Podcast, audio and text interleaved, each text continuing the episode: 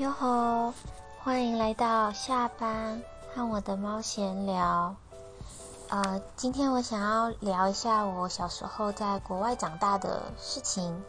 那因为呃我在国外大概待了七年，从两岁半到九岁多左右。那我大概十快十岁的时候回到台湾。那在那七年当中，其实就是发生了很多事情。那小 baby 期间的事，我当然是不记得啦。但是我毕竟在那边读到了小学，好像快三四年级左右吧。对，那我想说，这个在国外的经验呢，就是小时候的经验呢，啊，可以分成几个阶段来做跟介绍跟分享吧。那呃，今天我想先从我住的地方开始做分享。我以前是住在荷兰的 Den Bosch，嗯，我不知道它的中文是什么，因为其实我也没有特别去查过。那那时候我们家它是呃那种一整排，它是一整排的那种独栋住户，这要怎么解释啊？就是我们每一栋每一栋都是有自己的一楼跟二楼，然后还有哎好像有三楼吧，就我真的记忆有点不太好，但是我记得好像就是有三层楼。然后每一栋都是粘在一起的，但是就是有水泥的墙壁分开。然后每一栋都会有自己的仓库，就是出来的仓库。对，另外就是他们那边丢垃圾都是集中、统一集中丢，就是每一户人家的家门口前面都会有垃圾桶。然后那个垃圾桶很可怕，因为它到了夏天的时候都会长很多的蛆。然后很臭，很恐怖，我都不太敢靠近。但是因为就是清洁队员来收的时候，嗯，总不能让他们看到都是缺的垃圾桶吧，所以我们就是也要定期做清洁，就是清洗那个很可怕的垃圾桶。嗯，然后我家后面就是有一条河，有一条小河，那里面常常都会有绿头鸭，然后冬天的时候还会结冰，那我们就会就是在上面溜冰这样子。那那条河呢？它会一直通，一直通往前通，经过好像一两座桥吧，然后就会呃到一个公园，然后那个公园就是在我家附近，然后很大，嗯，好像也没有很大，就是一般一般的公园，只是它有一个湖这样子，然后那个河就是通到那个湖里面，然后湖的正中央呢，就是有一个喷水池，然后呃大概就是这种感觉，嗯。那我们的住家外面，呃，其实真的就是全部都是住宅区，没有它好像是工商分离吧，就是那种什么住住商分离的一个区域，所以我们住的地方它是没有啊商业活动的，真的就是人居住，然后有一个很早就关门的超级市场。那在另外一侧呢，它有一个牧场。然后那个牧场，我其实真的不太记得它里面是养牛还是养羊，应该是养牛吧，还是羊，我真的不记得了。但它那个牧场就是很大，然后就是一眼望过去就是一片草地这样子。那当然就是有围篱篱那个围起来，然后我们小时候就会在那边的那个泥巴地，就是那边挖泥巴、玩泥巴，然后或是抓青蛙什么的，就是做一些呃很野的活动。对，这大概是我家附近的地理环境。然后学校呢，我那时候读的学校是一个还蛮特别的学校，呃，什么蒙特什么东西的一种特殊的教育方式。然后那所学校叫做 Madeline，嗯，对，就是梅林，就是呃时钟剑的那个梅林。然后我们学校。的旁边有一个很大的图书馆，那那个图书馆它也是那种属于综合体育的那种感觉，就是它有图书馆、有体操室，然后有游泳池，就是什么都有，就应有尽有这样子。那我们小时候在上体育课的时候也会去那边上课。对，那嗯，我的邻居是。一对很可爱的年轻夫妻。那我小时候，就我可能从小就脸皮很厚吧，就会去敲人家的门，然后就是去他们家吃饼干，然后喝喝红茶这样。他们也对我很好。然后他们家就是有养一只狗狗，呃，那个狗叫什么名字？我有点忘记了。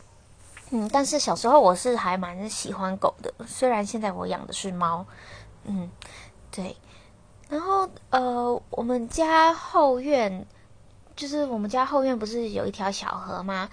那在那个斜坡上啊，就是我家后院的那个斜坡里面，长满了罂粟花。就也许我们那一区以前大家应该都知道，就是荷兰是毒品合法的一个地方。那可能或许吧，就是以前那一块曾经是。就是鸦片的制造厂也不一定不知道，没有查证过。但是我我爸爸那时候常常会想要在后院里面种一些菜呀，种一些花啊。但是每次种出来的东西都是一堆罂粟花，然后我爸就很生气，就想说：“哎，我每次买的种子撒进去，怎么长出来都是罂粟花？就可能就是罂粟花它它的那个生命力太强，太强了，只要给它施点肥，它就会长出来吧？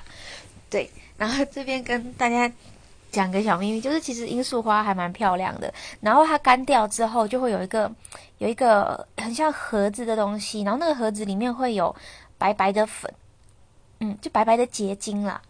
那个结晶吃起来甜甜的，就是 那个我不知道那个是不是鸦片的，我不知道那是不是鸦片的那个原料，但是它就是白白的结晶，然后甜甜的。小时候就很很尖，就会去舔那个花，不知道是虽然这样，所以那个现在发育就是脑袋有点怪怪的。没有啦，我我随便讲的。然后呃，不知道大家有没有听过就是神农氏尝百草的故事？就小时候可能有些人会觉得啊，怎么可能？怎么可能会有人在那边就是去吃一些来路不明的花花草草，在那边尝百草？但我要说，嗯，我觉得。完全是可信的，因为我本人小时候就是常常会去摘路边的花，然后吃吃看这个好不好吃。那不好吃的，我以后就再也不会吃了。然后我觉得哦，好像还可以哦，我就会继续吃，就也不管它有没有毒这样子。就现在现在想想，我能够就是顺利的长大，也真的是很不可思议。那呃，小时候就是。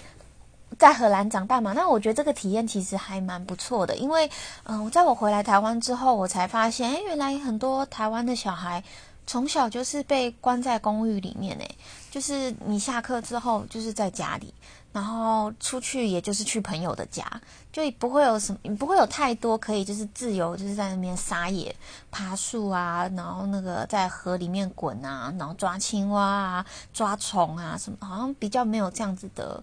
啊，活动那大部分的人都是就是回家之后就是看电视或是看漫画这样子。我是觉得，嗯，那自己有这样子的一个童年是还不错啦。那当然，在荷兰也不是都只有好事。那像那时候的种族歧视也是还蛮严重的。那我这边自己也是有亲亲身经历，就不少，嗯，还蛮现在回想起来觉得哦，还蛮荒谬的事情。那这个等之后啊，有机会再跟大家分享。那在荷兰的这段期间，其实我整体来讲是过得很开心，而且我自由奔放，很喜欢亲近自然的个性。我觉得很有可能是受那个时候的影响。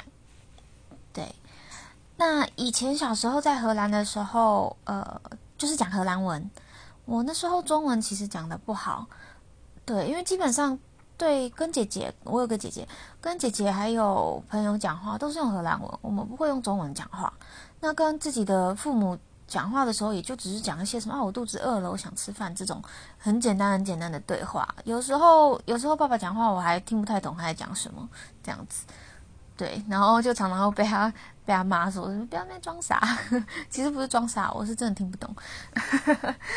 嗯，对。然后呢？小时候好像看电视，好像对电视没有那么大的吸引力。就电视对我来说没有那么大吸引力。我比较喜欢在外面玩耍，因为学校呃，在国外的上课时间是很晚的，就好像我记得好像八九点才需要到学校，然后下午两三点就放学了。而且因为我读的学校比较特别，它是没有回家作业的，就是一下课之后。就是一直玩玩玩玩玩玩到玩到隔天这样子，没有啊，就是玩到晚上睡觉，然后隔天起床再去上学，然后去学校也是继续的玩这样子，嗯，就是还蛮蛮特别的。我觉得这个这个对我到底有什么什么深厚的影响？其实我自己现在是。